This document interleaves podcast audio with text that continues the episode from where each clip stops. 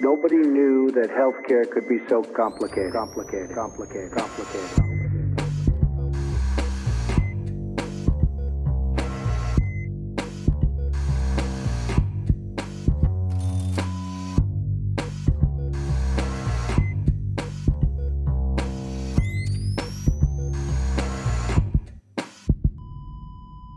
Salut und herzlich willkommen zu Gesundheit macht Politik Episode 95 mit der Aufnahme am 13. März 2022. Heute urlaubsbedingt leider ohne unseren Podcastarzt, aber natürlich mit der Public Health Physiotherapeutin Claudia Czernik. Moin Claudi. Hallo. Und natürlich auch hier euer Podcastpfleger Philipp Schunke. Salut allerseits. Wir haben schon uns zehn Minuten unterhalten, Claudi und ich, über das Szenegetränk des nächsten Sommers. Und wir verraten nicht, was es Das ist. werden wir nicht verraten, es sei denn, wir werden das ja gegenseitig austesten. Also wenn der eine den anderen unterstützt, dann werden wir das hier durch diesen Podcast durchsetzen. Aber das ist sozusagen der Ausblick für die nächste Episode. Was euch heute erwartet, eigentlich wollte ich sowas sagen wie eine Dauerwerbesendung zum anstehenden Public Health Kongress Armut und Gesundheit. Klammer auf, der vom 22. bis zum 24. März stattfinden wird. Aber Claudi, eure Public Health Physiotherapeutin, hat, und das ist meine Episodenheldin, sich nicht bremsen lassen. Ja, musste ich sagen, du hast ja so quasi solo eine Episode heute zusammengestellt. Und deswegen zitiere ich mal aus dem Pad: Es gibt etwas zu Gesundheit und Ukraine. Es gibt eine Filmempfehlung. Unser Gespräch natürlich mit Maren, also sorry, Maren Janella zum Kongress Armut und Gesundheit. Und du hast ja sogar einen Medizinmux Ja, vorbereitet. ich kann mal kurz Ja. den, den Hintergrund erklären. Also weil schon wieder meine ganze Umgebung positiv ist, habe ich mich gestern nicht in die Kneipe getraut und deswegen Echt jetzt? habe ich äh, schön brav vorbereitet. Und ja, so kam es dann dazu. Aber ich meine, gut für euch, dann bekommt ihr was vorbereitet. Eigentlich wollte ich dich ja Genau, gerade fragen, ja. wie es dir sonst so geht, aber du bist ja schon voll im Thema. Willst du noch was ergänzen? ja, eigentlich schon. Ich gucke gerade, was ich mir noch notiert habe. Ich habe mir notiert, ich bin ziemlich müde und zermürbt. Irgendwie mittlerweile.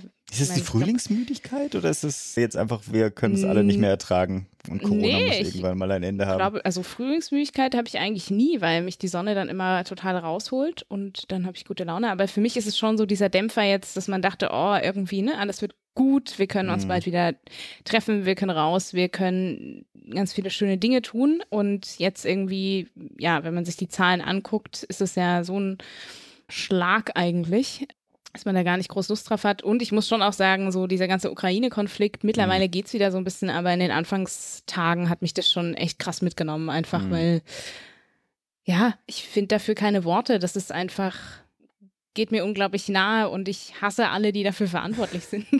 so, es schlägt in Wut fast um. Genau, aber da musste ich irgendwie auch erstmal so ein bisschen den Umgang damit finden. Aber es gibt auch was Schönes. Bei uns um die Ecke hat nämlich ein neues Café aufgemacht und ich bin da irgendwie gefühlt schon Dauerkundin. Hänge da die ganze Zeit ab und habe mir gestern im Baumarkt auch schon das dritte Körbchen Frühjahrsblüher gekauft. Das so, ist mir so ein okay. bisschen schön Ich dachte, ich, sorry, ich, ich dachte Mhm. sozusagen, der Baumarkt hätte jetzt irgendwas mit dem Kaffee zu tun. Ich habe mir im Baumarkt auch extra schon große Körbe geholt, damit ich Kuchen abholen kann oder so. Damit ich, Gut. Gut, jetzt verstehe ich. Okay. Das wäre auch eine Idee, ja. So Rückenkörbe, wie beim Holzsammeln ja, in den Märchenfilmen.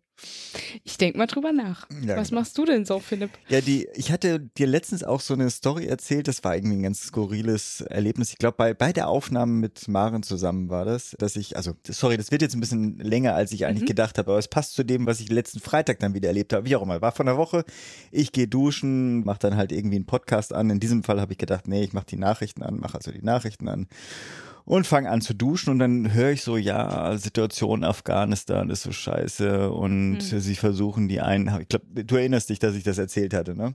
Du Mir kennst, nicht, nee. Du, also dann kennst du auch die Pointe nicht, wie auch immer und ich Nee. wunderte mich, shit, was ist denn jetzt in, in Afghanistan wieder los und es geht auch darum irgendwie, dass, wie können die Mitarbeiter für deutsche Institutionen oder Frauenrechtsorganisationen, wie können die flücht, äh, flüchten, wie kriegen sie das organisiert, Visa, bla bla bla und ich wunderte mich, dass so der ganze Nachrichtenblock eingenommen wurde von Afghanistan, wann kommt jetzt die Ukraine? Bis dann halt Mhm. irgendwie gesagt, ja, aber ähm, Kanzlerin Merkel ist immer noch in Verhandlungen Mhm. zu.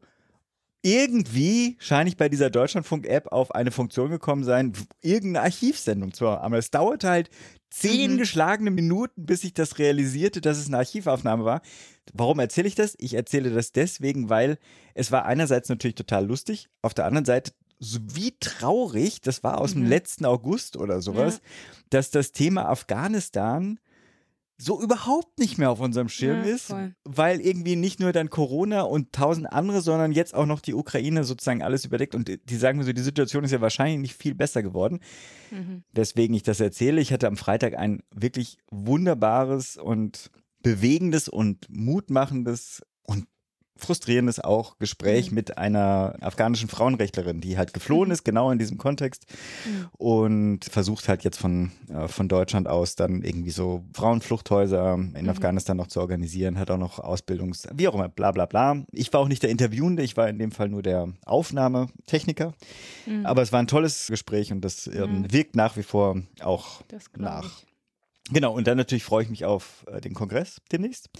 Und aber emotional noch besser, ich habe jetzt gesehen, nämlich gerade nach der Kongresswoche, es beginnt dann die Sommerzeit. Und ich weiß nicht warum, aber so. Dann wird alles gut, oder dann was? wird alles gut. Genauso wie ich die goldenen 20er Jahre ausgerufen habe. Die lassen ja noch auf sich warten. Auf jeden Fall, der, dieser Sommer, das wird jetzt äh, alles wunderbar.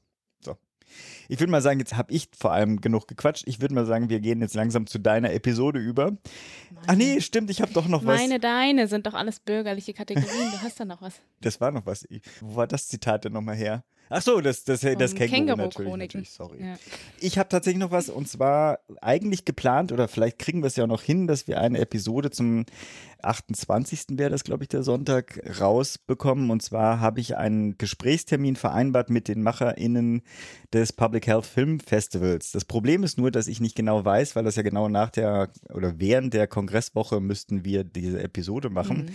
Ob das raus. realistisch ist oder nicht, deswegen wollte ich das auf jeden Fall hier auch nochmal erwähnen. Also Public Health Film Festival findet statt vom 1. bis zum 8. April. Shownotes ist auch der Link nochmal, das ist ein, also PHFF, also Public Health Film Festival.de. Falls es nicht klappt, dass wir da das Gespräch dann tatsächlich noch reinbauen können, beziehungsweise die Episode dazu veröffentlichen können, wenigstens habe ich etwas dafür geworben. So, jetzt aber zu deiner, meiner, unserer Episode. Viel Spaß. Mhm. Ja, ich meine, wir haben ja im, Vorfeld auch schon eine ganze Weile diskutiert, wie viel ne, wir die Ukraine und den Konflikt da quasi thematisieren wollen. Aber jetzt vielleicht erstmal für diesen Moment ganz kurz.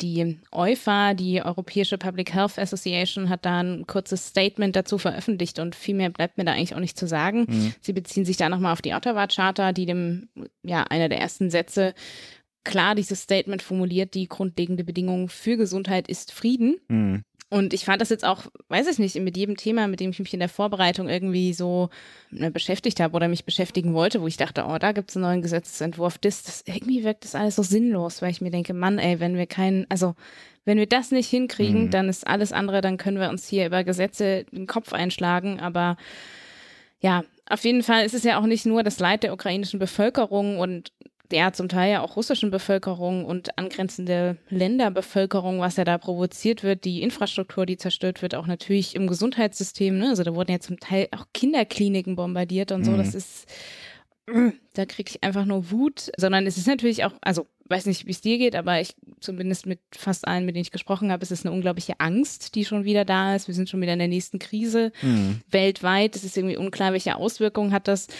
Und wir provozieren damit ja eine wahnsinnig große Fluchtwelle schon wieder, wahnsinnig viele Traumata, also wo Familien getrennt werden, wo unklar ist, ob die sich jemals wiedersehen und so weiter. Aber natürlich auch, und das will ich an dieser Stelle auch nur kurz erwähnen, hat das zum Beispiel auch auf die weltweite Ernährungssituation Mhm. massive Auswirkungen. Ne? Also zum Beispiel Russland, Ukraine, die sind äh, wahnsinnig stark quasi in der Weizenproduktion und auch im Export.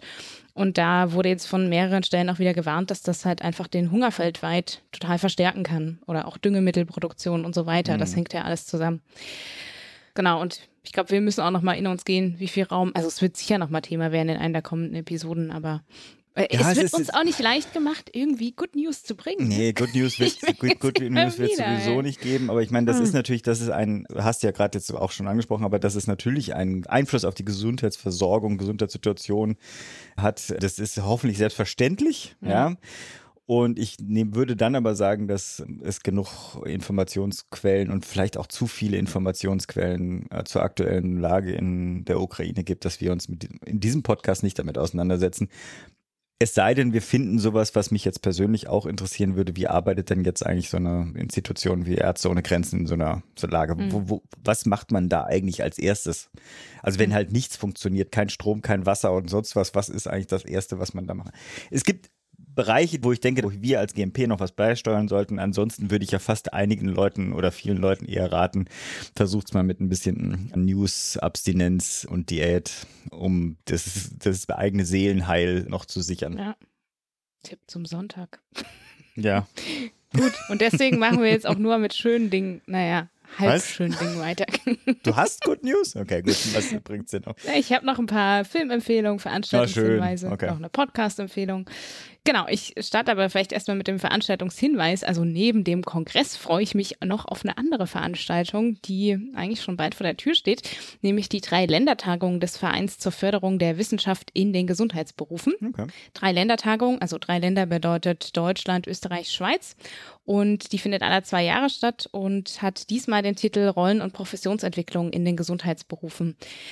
Ich habe meine Züge schon gebucht, soll in Präsenz stattfinden, 5. und 6. Toi, toi, toi. Mai in Bern. Und ja, ich bin auch ein bisschen aufgeregt, weil das tatsächlich auch die Premiere wird. Ich äh, bin da auch inhaltlich beteiligt Uh, und okay. ähm, ja, darf mein Masterarbeitsthema präsentieren. Nice. Von daher, genau, jetzt noch freudig aufgeregt. Mal gucken, wie es dann Anfang Mai aussieht. Aber ja, kann ich euch natürlich auch empfehlen, da hinzukommen und vielleicht sieht man sich ja da in echt. Okay, ich habe jetzt eine Frage, die der Mhm. Hörer und die Hörerin nicht verstehen wird. In Pet steht, dass du dich freust wie Bolle. Ja, Ich kenne den Spruch, aber hast du da irgendwie. Wer ist Bolle? ich kann, also, okay, das ich glaube, das ist schon wieder so, habe ich mich schon manchmal gefragt. Ich weiß nicht, ob das so wieder aus dem Sächsischen kommt. Ich freue mich wie Bolle. ich kenne das aus Berlin. Berliner. Ja, ja, ich kenne es eigentlich aus Berlin. Früher gab es ja auch Keine mal Ahnung, Bolle, wer Bolle als, als, als, also hier Edeka, so eine Supermarktkette. Die ist ja eingegangen, wie auch immer. Ja, wir werden langsam so ein sprachwissenschaftlicher Ja, Podcast. genau. Ich also wenn eine. Hörerin dabei ist oder ein Hörer, der weiß, wenn er auskommt, sich Warum sich Bolle, Bolle freut. Ja. Was nimmt, was nimmt Bolle, dass er sich so freut? Ja, okay, sorry, völlig anderes Thema. Ja, okay, wir freuen uns mit dir. Wir sind weiter mit dir gespannt und hoffen auf deinen Bericht zum Dreiländertreff. Genau. Ja, und dann noch eine Filmempfehlung. Es war ja letzte Woche, der 8. März, ist mir immer persönlich wichtiger Tag und in Berlin ist es ja zum Glück auch Feiertag. Und die Filmempfehlung äh, lautet Female Pleasure, also so heißt der Film. Ich habe jetzt hier mal den Link von der ARD-Mediathek noch äh, in die Shownotes gepackt. Da gibt es den bis zum 7.4., glaube ich, frei verfügbar. Da werden fünf Frauen in den fünf Weltreligionen begleitet mit ihren Geschichten und Thema ist halt quasi, ja, wie weibliche Sexualität unterdrückt wird. Also das ja, fängt an vom Umgang mit dem eigenen Körper, geht über weibliche Genitalverstümmelung und sonst quasi auch Lebensführung, Geburt, wie auch immer.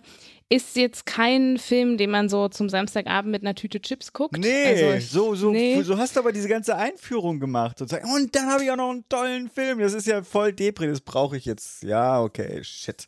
Okay, ja, ja, aber es ist ist schon empowernd. Am Ja. Ende, also genau, es ist, ich musste auch ein paar Pausen zwischendurch machen, aber am Ende, also ich finde es einen sehr gelungenen Film. Der Okay. ist tief, der geht nah, aber am Ende, am Ende Kommt gut. auf die Liste. Genau. Okay.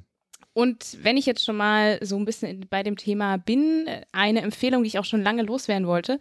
Ich muss jetzt mal hier Konkurrenz-Podcasts bewerben. Aber der liegt mir auch wirklich am Herzen. Und zwar ein ja, Podcast, das, der eingebettet ist auch in einen Blog, in ein Projekt. Coito ergo sum heißt das Ganze. Ich habe es bestimmt falsch ausgesprochen. Ich hatte keinen Lateinunterricht.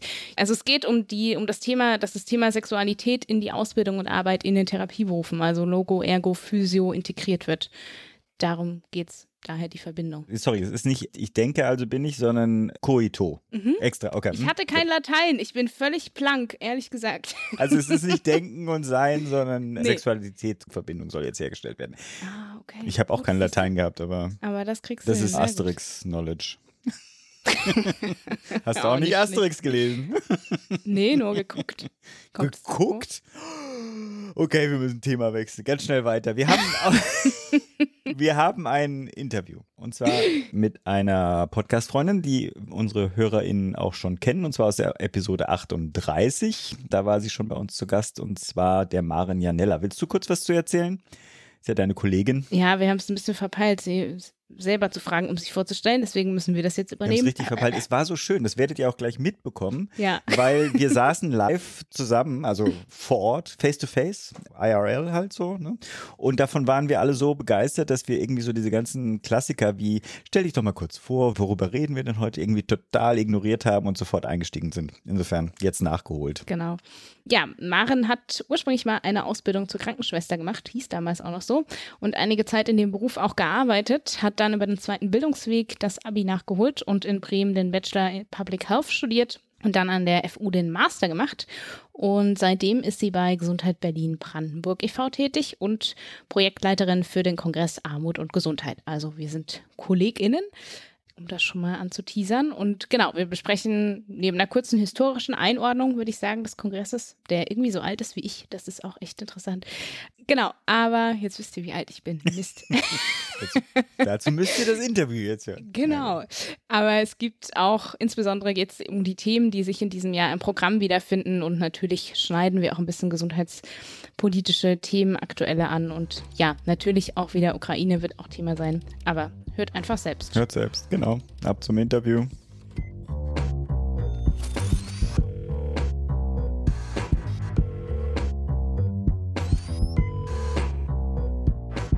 Ja, Aber wir hier können genau schon mal die Rollen. Claudi quatscht immer noch weiter rein, obwohl ich das schon losreden wollte. Aber herzlich willkommen zu, zu einem ganz tollen Interview. Wie ihr hört, es wird ein ganz besonderes Setting werden dieser Aufnahme, weil wir nämlich alle unglaublich froh sind, dass wir uns endlich mal wiedersehen. Und schon drei Inklusive Kaffee getrunken. Genau, und das, das merkt man wahrscheinlich auch. Inklusive Claudi, schön, dass du auch natürlich da bist, aber du bist natürlich immer da, aber wir haben uns ja auch die ganze Zeit nicht gesehen. Und Maren natürlich auch. Herzlich willkommen zurück im Podcast. Danke, danke, danke. Ja, das, danke, dass ich da sein darf. Ja, es ist ja ein spannendes Thema, aber letztes Jahr ging es ja dann auch leider ein bisschen unter, weil das ja auch alles nur in Remote stattfinden konnte. Der Kongress findet ja wieder Remote statt, aber zumindest können wir diese Aufnahme live mal machen. Jetzt aber zum Kongress, weil ich glaube, das liegt jetzt doch alles schon ein bisschen länger zurück. Willst du die Hörerinnen mal abholen? Wie lange gibt es den Kongress? Was macht der? Warum gibt es euch? Ja, gerne, kann ich gern machen und Claudi ergänzt gerne. Ne? Du bist jetzt auch schon das zweite Mal ja, dabei also- und kannst genau kannst dann gerne ergänzen, genau. Ja, also uns gibt es tatsächlich seit 1995 schon. Das ist sehr eng verwoben auch mit der Gründungsgeschichte von Gesundheit Berlin-Brandenburg Mhm. insgesamt. Gesundheit Berlin ja damals. ne? Genau, damals Mhm. noch Gesundheit Berlin, genau. Und das finde ich merkt man an allen Ecken und Enden, Mhm. wenn man hier irgendwie arbeitet, dass der Kongress, was irgendwie in aller Munde ist hier und den alle kennen und alle auch gerne ähm, mit unterstützen. Und 1995 gab es einen der ersten Public Health Studiengänge, damals noch an der Technischen Uni. Mhm. Und Professor Raimund Gehne hat damals mit Studierenden, als wieder so eine Datenlage deutlich wurde, dass es einen engen Zusammenhang gibt zwischen Mhm. Armut und Gesundheit, überlegt, was kann man denn eigentlich machen?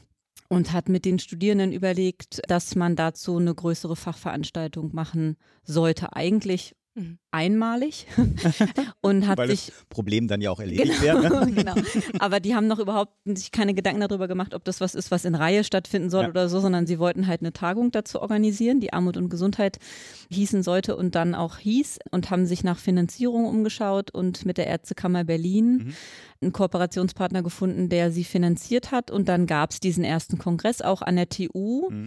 Und da waren schon über 100 Leute. Ich kenne den noch, den Kongress aus dem Rathaus Schöneberg. War das Ja. am Anfang trotzdem am. Genau, Ach so, der war okay. ganz am Anfang an der TU und dann Okay. sind wir so ein bisschen durch Berlin getingelt. Okay, okay. und waren an verschiedenen Orten und sind da dann wieder zurück an die TU, bis wir dann in den digitalen Raum mussten.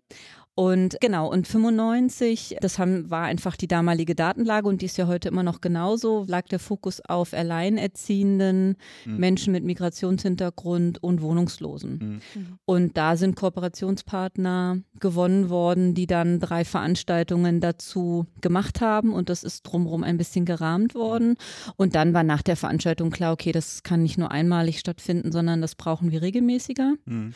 Und dann fand der Kongress auch jährlich seitdem statt und hat sich dann sukzessive immer weiterentwickelt. Und so vor zehn Jahren ungefähr gab es dann die Idee, dass nicht mehr das Kongressteam bei Mhm. Gesundheit Berlin-Brandenburg dieses Programm mitgestaltet, sondern dass wir KooperationspartnerInnen haben möchten, die diese verschiedenen Themenfelder, die Eingang gefunden haben in den Kongress, bespielen.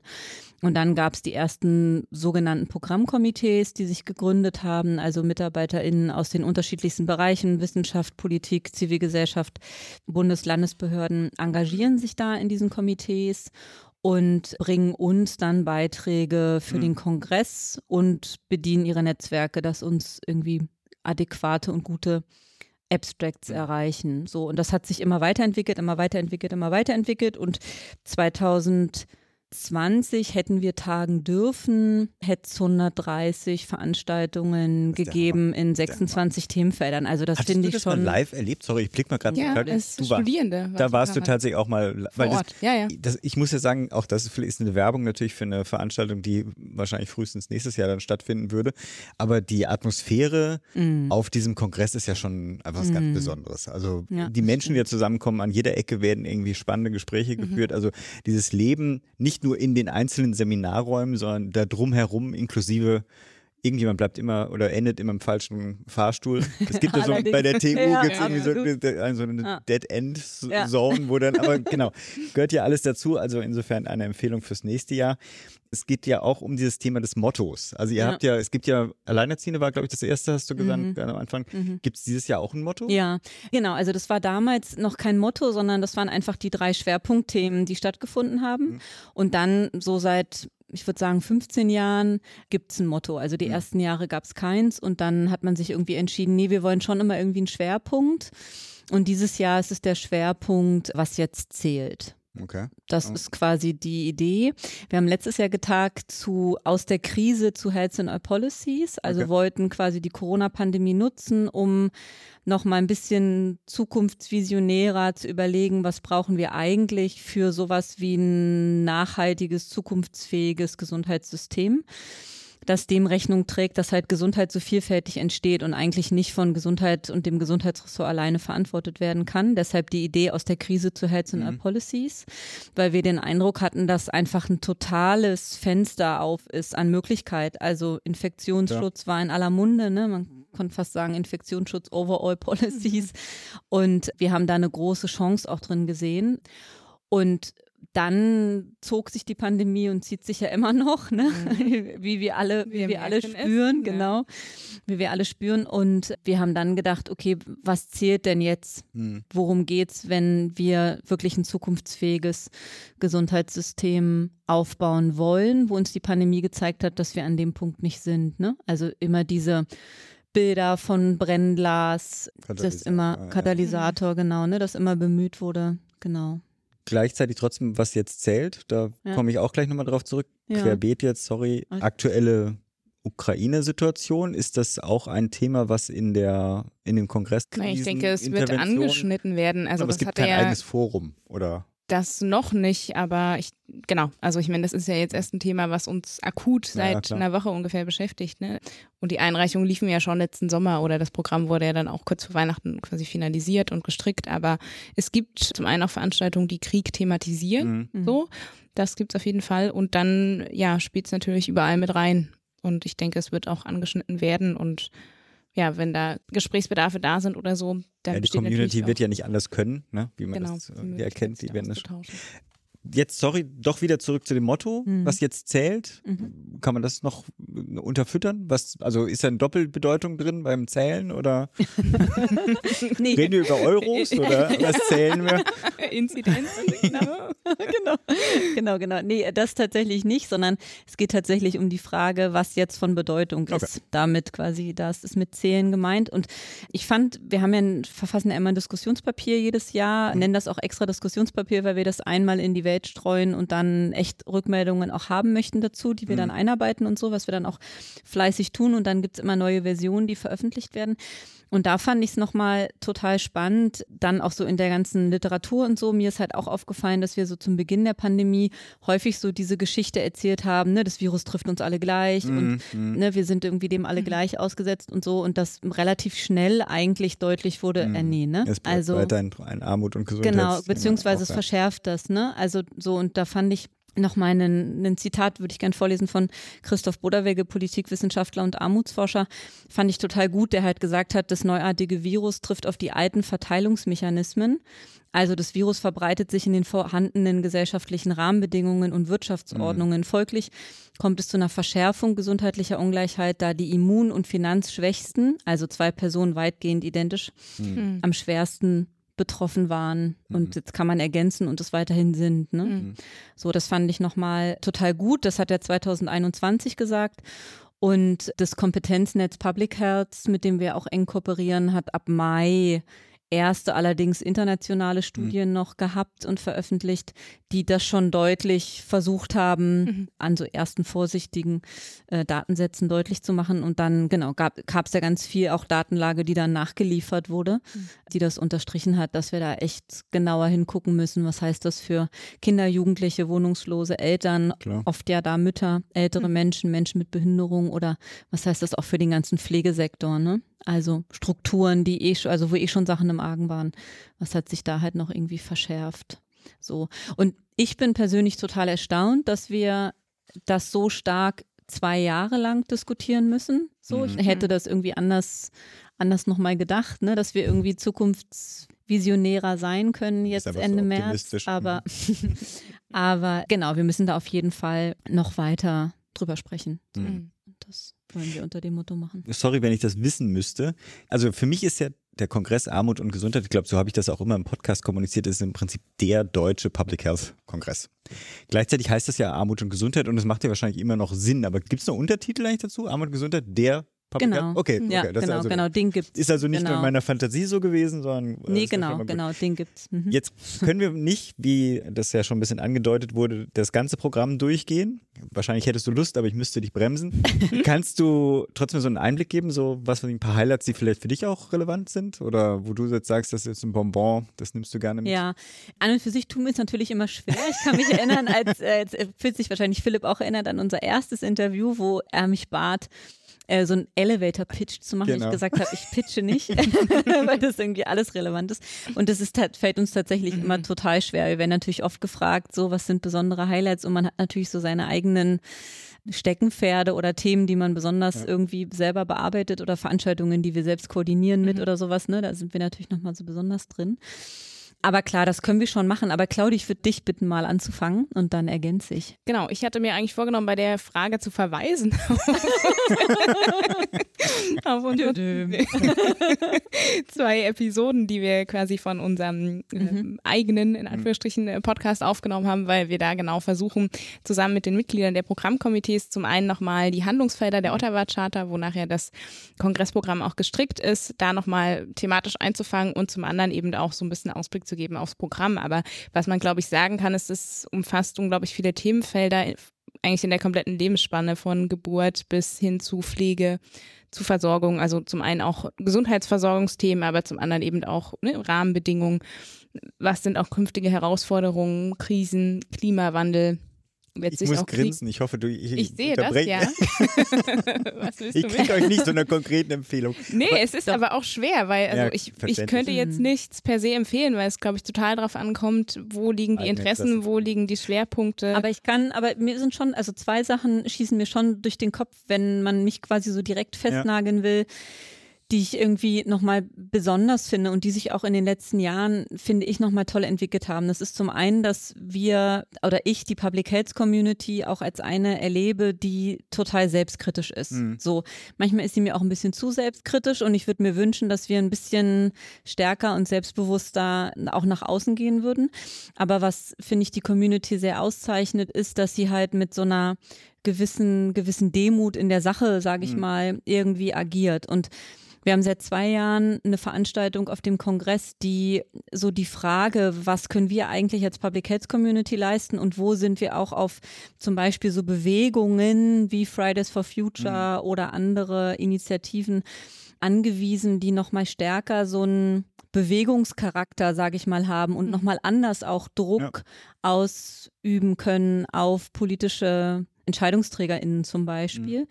Und da haben wir Glück, dass wir eine Kollegin haben mit Marina Martin, die einen tollen Studiengang besucht und eine Veranstaltung konzipiert, die genau das oder konzipiert hat im letzten Jahr und dieses Jahr weiterführt, die genau das im, im Kern diskutiert. Also wie können wir, da geht es um sozialen Wandel, also wie können wir tatsächlich einen sozialen Wandel voranbringen und in diesem Jahr soll es darum gehen, wie wir auch als Public Health Community uns als zivilgesellschaftliche mhm. AkteurInnen begreifen können.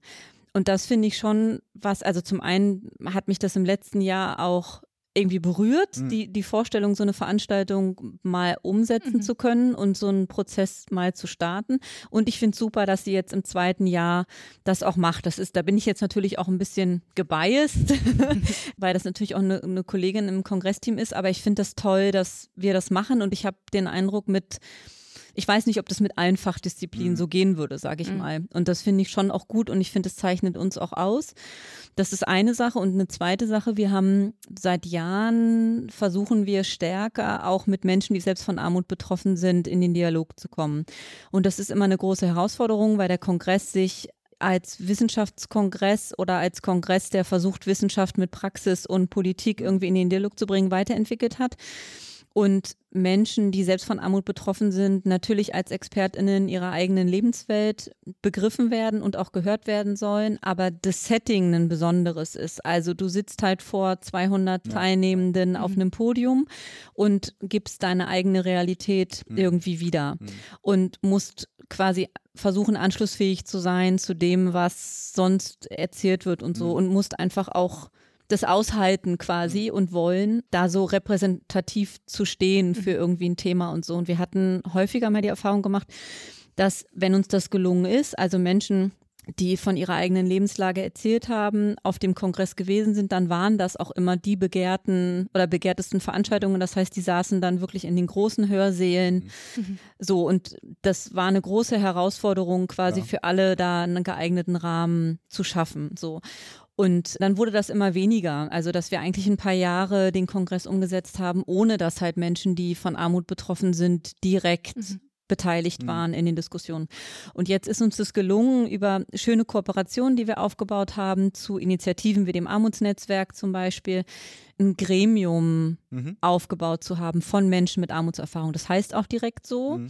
Und mit denen haben wir jetzt gemeinsam überlegt, wie kann uns das gelingen? Also wir diskutieren diese Frage, wie kann bessere Beteiligung stattfinden, nicht mehr für uns mit okay. Stakeholdern, sondern direkt mit Betroffenen. Und dieses Gremium hat sich vorgenommen, eine eigene Veranstaltung oh, auf dem Kongress anzubieten und umzusetzen. Und mhm. das finde ich auch ein totales Highlight. Das ist erstmalig so.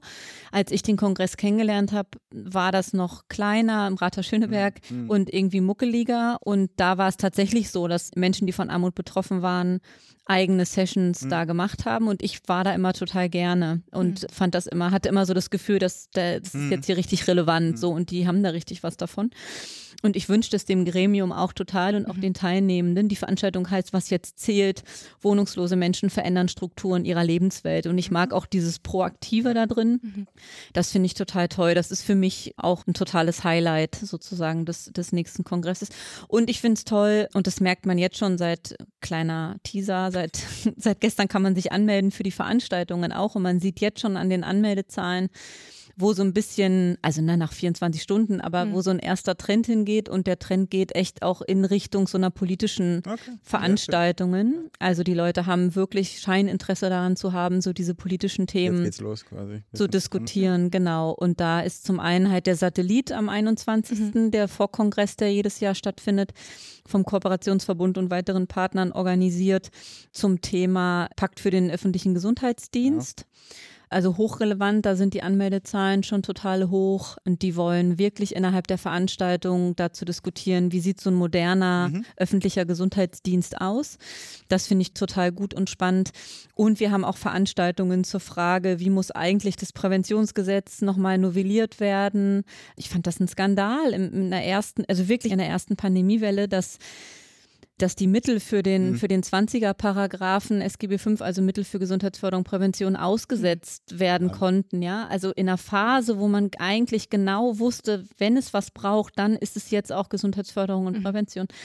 Und man dann so eine Entscheidung getroffen hat und da auch kaum Gegenreden gab. So, was können wir tun, damit sowas nicht nochmal passieren kann? Mhm. Also, dass man an solchen Handlungsfeldern irgendwie nicht mehr, nicht mehr vorbeikommt. So, genau. Also neben dem, was Claudi gerade schon gesagt hat, wären das nochmal so Highlights von mir. Hast du noch ein Highlight für dich zu ergänzen, Claudi? Also ich meine, für mich ist natürlich immer, sind die kleinen Highlights, aber das liegt in mhm. meinem eigenen Interesse, wenn sich quasi die Gesundheitsfachberufe, also mhm. Pflege, ja, ja. Hebammen, Physios, Ergos, Logos quasi irgendwie einbringen, auch in die Public Health Debatte und Genau, ich freue mich da über jede einzelne Veranstaltung, über jeden einzelnen ja. Gesundheitsfachberufler und Fachberuflerin, die sich da äh, ja aufs Podium wagt und quasi mitbeteiligt. Das sind so meine okay. persönlichen kleinen Highlights. Dafür kämpft Claudia. Ja, finde ich aber auch gut. Ich super. Also, ja. dass sie da auch nicht eine Pause macht. Das ist jetzt nee, ja Job und Überzeugung. Das ich habe trotzdem eine Frage.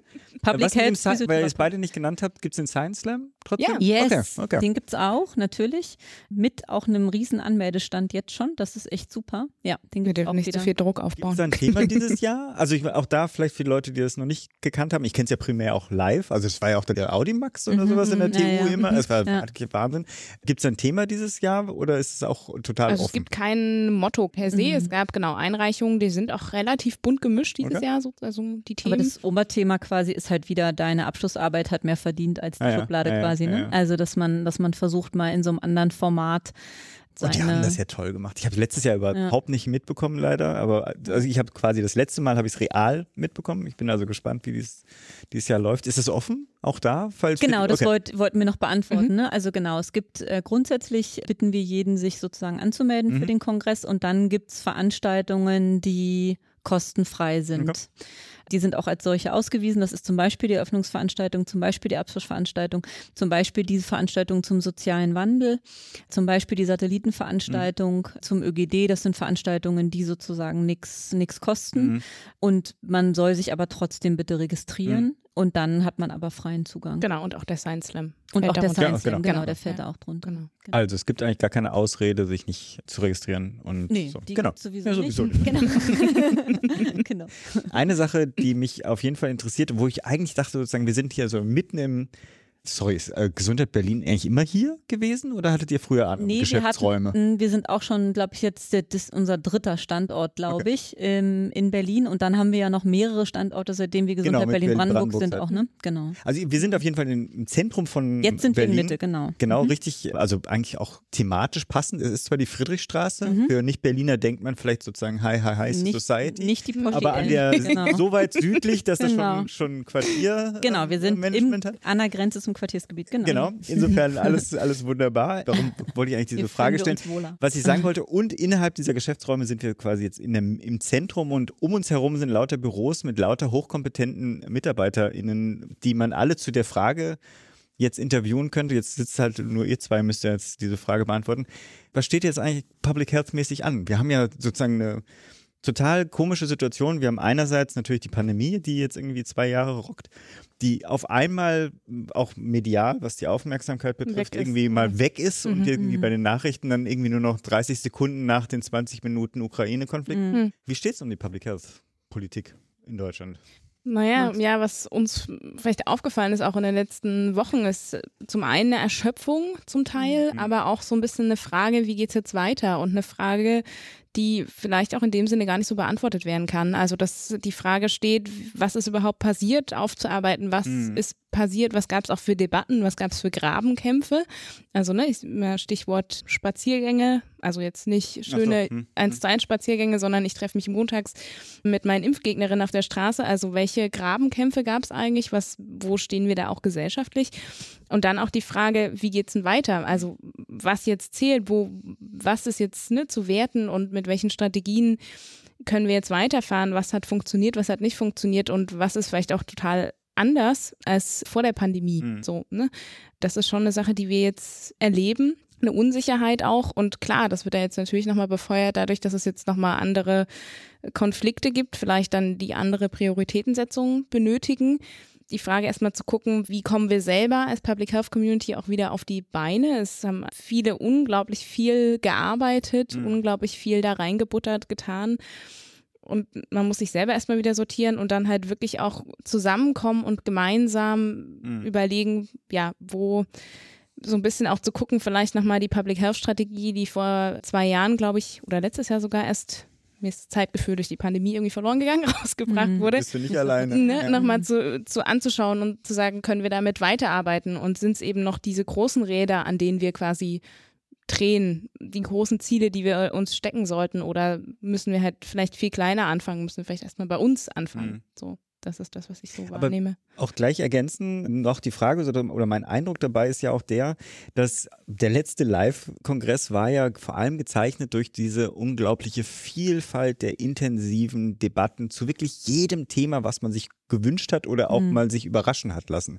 Ich habe das Gefühl, die letzten zwei Jahre und jetzt wie gesagt weiter, letzten zwei Jahre Pandemie, jetzt geht es weiter mit Hm. weltsicherheitspolitischen Fragen kommen wir irgendwann wieder in so einen Modus, wo wir sagen, okay, es gibt, es, es gibt nicht nur das eine Thema, sondern wir haben 100 Themen, die alle wichtig sind, dass wir sie Mhm. bearbeiten und so eine, eine ruhige Abarbeitung irgendwie möglich wird. Naja, ich wünsche mir vor allem, da sprichst du echt was an, dass, dass wir so ein bisschen davon wegkommen, dass Public Health irgendwie eine Form von Luxusdiskussion ist. Genau. Ne?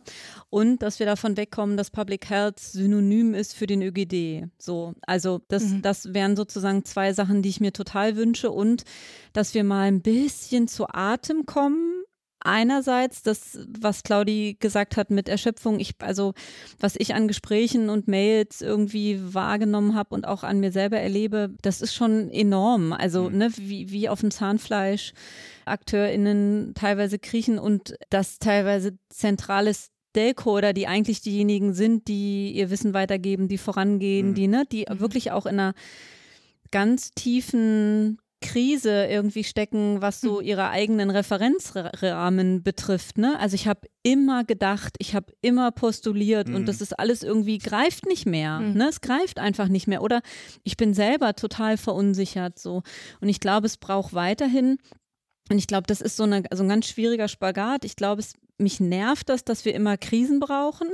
Mhm. Auf der anderen Seite scheint das bei dieser Vielfalt an Themen Mhm. und äh, irgendwie konkurrierenden Geschichten einfach so zu sein, dass die Krise, die halt, wenn du Multikrisen hast, dann ist halt die, die am ranghöchsten ist, Mhm. wird halt irgendwie erstmal ab. der, der am also- lautesten schreit, ja. ja, es ist Mhm. furchtbar, aber so scheint es irgendwie zu Mhm. funktionieren.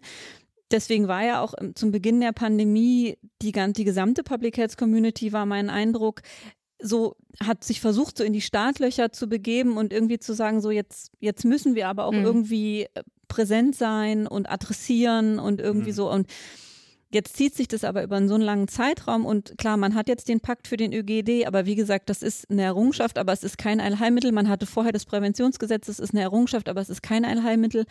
Aber man hat einfach so, ich finde das Wort, was die letzten zwei Jahre am besten für mich umschreibt, ist schonungslos. Also ich finde, alles, was man irgendwie versucht hat, Mhm. unter irgendwelchen Teppichen zu lassen oder irgendwie versucht hat, äh, dran vorbei, trotzdem seine Sachen zu machen, das funktioniert nicht mehr. Mhm. Also man hat total gemerkt, was heißt es, wenn Kinder aus dem, aus dem Präsenzunterricht Mhm. rauskommen, was heißt es, wenn bestimmte Unterstützungsstrukturen wegfallen, was heißt es, eine Tafel ist halt kein nice to have, eine Mhm. Arche ist kein nice to have, Mhm.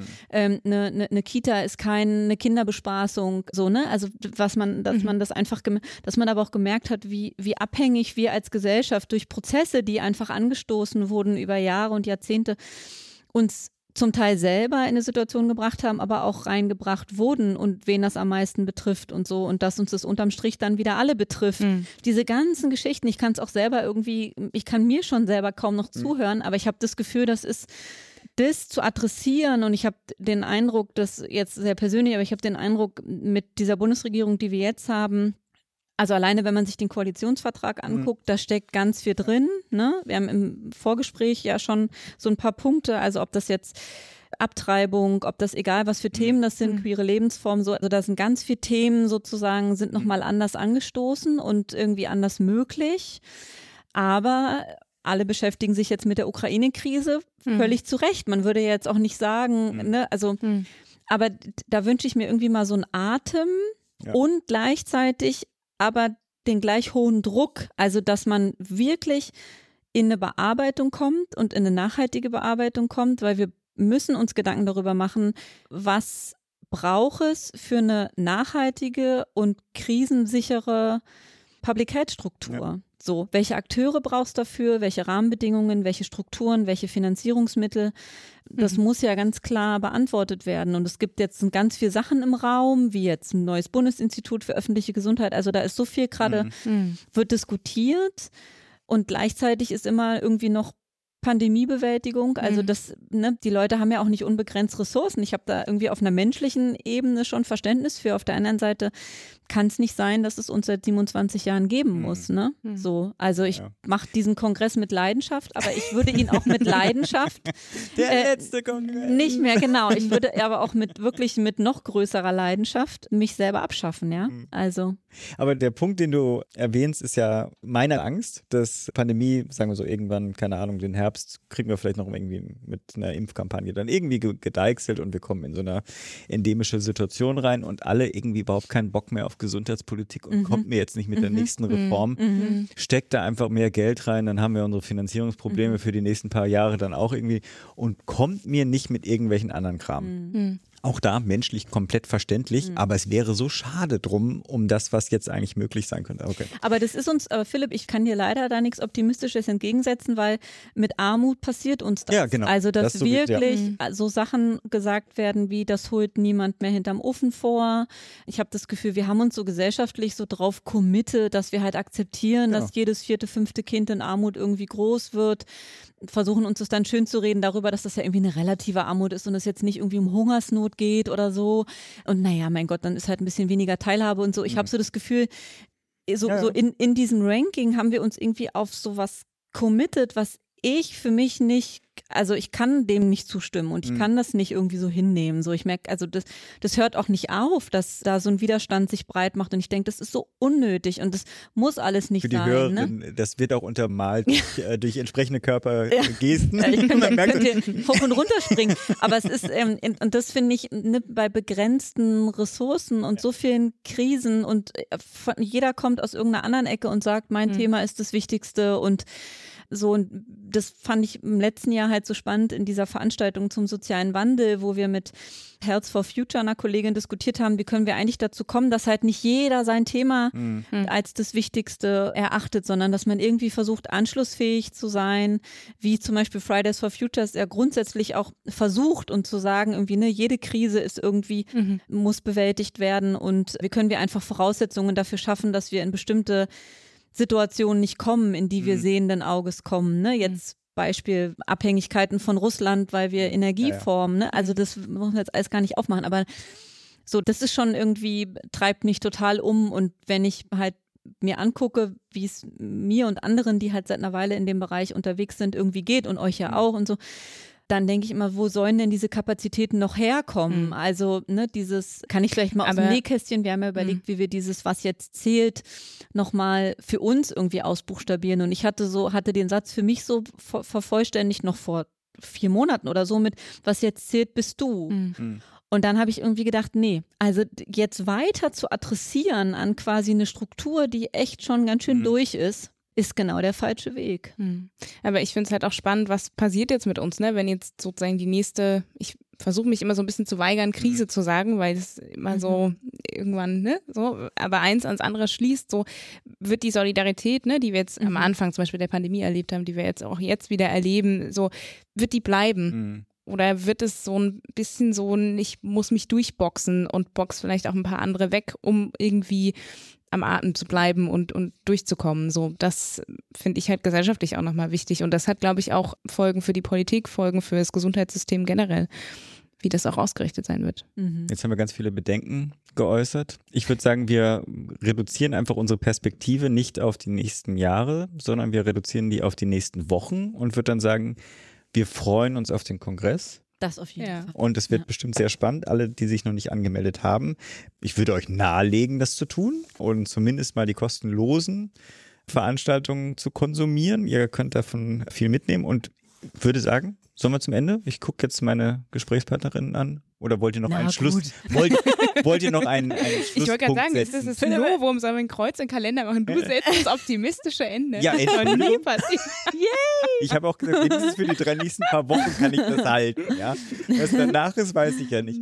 Oder habt ihr noch ein Schlusswort loszuwerden? Nee, einfach seid alle dabei, diskutiert mit und genießt den virtuellen Raum, den wir bereithalten. Genau, es gibt auch Kaffeebars. Genau. Schon mal gesagt, ja. Yes. Ja, naja, ja.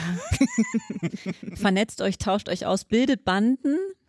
Genau. Und trefft euch dann auch real. Ich muss jetzt sagen, gerade nach diesem heutigen Treffen muss ich sagen, es ist äh, so Sozialkontakte haben schon auch was Ne? Positives. Ne?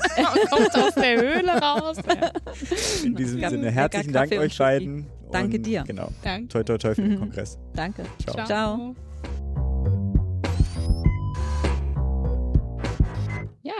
Danke Maren für deine Zeit und ich fand es auch ein super schönes Gespräch, super guter Kaffee. Uns das gerne mal wiederholen zu dritt. Genau, und wenn ihr euch noch nicht angemeldet habt, dann findet ihr den Link dazu in den Shownotes. Es geht ja schon nächste Woche los. Und genau, wir sind total freudig aufgeregt. Und du hast dich noch nicht angemeldet. Philipp. peinlich. Ich bin ja da. Ja. Es ist, es war letztes Jahr genau das Gleiche. Ich war ja sozusagen in den Räumen präsent, ja. Und dann fiel mir so auf, shit, ich habe mich noch gar nicht angemeldet. Also ja, wird auch, so auch noch heute nachgeholt. Also auch von meiner Seite natürlich nochmal herzlichen Dank, Maren. Aber das wirst du auch wissen, dass wir dir dankbar sind, weil das hast du live erlebt und es war ja sehr authentisch. Aber du hast jetzt noch einen Medizinmurks, wenn ich das richtig gesehen habe. Genau, Claudia. ich war mal ein bisschen übergriffig. Ich hoffe, Pascal nimmt mir das nicht übel. Many people would go to a doctor earlier if they didn't trust some quack who is doing nothing for them. That's what makes a quack so dangerous. Dangerous. Das ist ein Thema, was mich selber sehr, wie soll ich das jetzt mal sagen, bewegt, betrifft. Also hoffentlich nicht, aber es geht um die SARS-CoV-2-Infektion und die Auswirkungen auf die Hirnstrukturen. Vielleicht kann ich mal ganz kurz den Schwenk machen, warum es mich tatsächlich betraf oder betrifft. Also ich hatte ja damals eine, was war denn? Das ist noch Alpha, also im November 2020 ja die Infektion und tatsächlich währenddessen Wortfindungsstörungen. Und auch so, dass ich wirklich zum Teil eine halbe Minute mich konzentrieren wurde, bis mir das Wort Knie wieder einfällt. Oh, wow. Okay. In dem Moment echt kurze Schockmomente. Es wurde dann immer wieder besser, aber deswegen finde ich dieses Thema jetzt auch so spannend, was ich für den Medizinmux aufgegriffen habe wo es eben darum geht, dass jetzt untersucht wurde anhand von ähm, sozusagen Biobankdaten, die vorliegen, wie sich eben Hirnstrukturen verändert haben. Und das haben Forschende aus UK gemacht. Die haben mittels Magnetresonanztomographie, also MRT, erstellte Hirnaufnahmen von 785 Personen aus der UK Biobank untersucht. Und die Personen waren zwischen 51 und 81 Jahre alt und zwischen diesen beiden Aufnahmen vergingen durchschnittlich drei Jahre. Ne? Also das ist quasi so eine ja, Routine Biobank-Daten und die haben ne, quasi vor der Pandemie regulär die Aufnahmen gemacht, dann gab es jetzt dieses Virus und dann danach nochmal Aufnahmen gemacht. Und tatsächlich ist es so, dass ungefähr die Hälfte, also 401 Personen mit SARS-CoV-2 infiziert gewesen sind und die anderen äh, 384 eben nicht. Das heißt, man hatte tatsächlich eine ja, wie man so sagen, Interventions- und eine Kontrollgruppe und auch im Hinsicht oder im Anblick von Geschlecht, Alter, Ethnie, Zeit zwischen den Aufnahmen, war das quasi eine ganz gut passende Kontrollgruppe, weil die anderen Parameter relativ gleich verteilt waren. Auf jeden Fall, genau, folgte bei den SARS-CoV-2-positiven Teilnehmenden die Aufnahme natürlich die erste Aufnahme vor der Infektion, als glaube ich, das Virus auch noch gar nicht gab, und die zweite dann danach. Und zwischen der Diagnose und der zweiten Aufnahme lagen durchschnittlich 141 Tage. Und jetzt kommt das Spannende.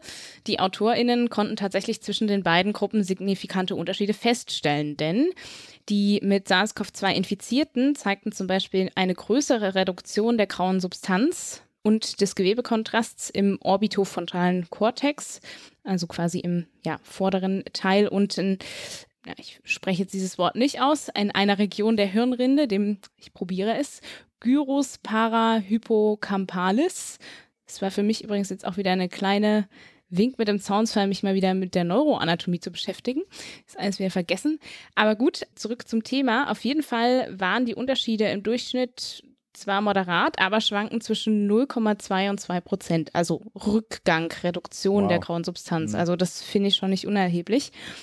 Weiterhin ließen sich auch Hinweise für Gewebeschäden bei den Personen mit SARS-CoV-2 Infektion finden. Und auch hier kam die Veränderung wieder in der Region vor, also im primären olfaktorischen Kortex, quasi einem Anteil des Vorderhorns, welcher der Geruchswahrnehmung dient, Mhm. ne, die damit quasi assoziiert sind. Mhm. Und die TeilnehmerInnen mit SARS-CoV-2-Infektion wiesen auch eine stärkere Größenreduktion des Gesamtgehirns auf und hatten einen im Mittel größeren kognitiven Abbau zwischen den beiden Aufnahmezeitpunkten zu verzeichnen. Oh. Ob das jetzt rückgängig gemacht werden kann oder langfristig bestehen bleibt, das ist noch unklar. Das soll jetzt in weiteren Untersuchungen evaluiert werden. Aber Fakt ist, Autsch. mhm, es sind da auf jeden Fall Unterschiede ersichtlich. Und ich meine, ich habe jetzt eine Ausrede, wenn mir das nicht einfällt. aber ja, fand ich total spannend und werde da sicher auch dranbleiben, aber irgendwie auch spooky. Ist, ist spooky. Andererseits bestätigt so meine Wahrnehmung von der, von der Welt und meine Grundeinstellung zur Welt, dass wir eigentlich alle verblöden. Ja, und dass ich nur noch von Deppen umgeben bin. Sorry, nein. Na, inklusive, inklusive. ja um. ja, ja, Ja, mein. Problem ist ja eher, dass ich schwer davon, das hatten wir im Vorgespräch auch übrigens, ja, dass ich schwer davon ausgehe, dass ich wahrscheinlich dann doch eine Infektion durchgemacht habe, nur davon nichts weiß, weil ich mich fühle mich einfach total matschig in meiner Hirnleistung. Das ist aber jetzt kein schöner Abschluss, aber wir werden das jetzt gleich als Abschluss nutzen, es sei denn, du hast noch was als Ergänzung. Nö. Nee, dann für euch alle anderen da draußen, weil augenscheinlich bin ich zumindest nicht ganz fit. Bleibt gesund, macht gesund. Und genießt die Sonne. Ja. Nobody knew that healthcare could be so complicated, complicated, complicated, complicated, complicated.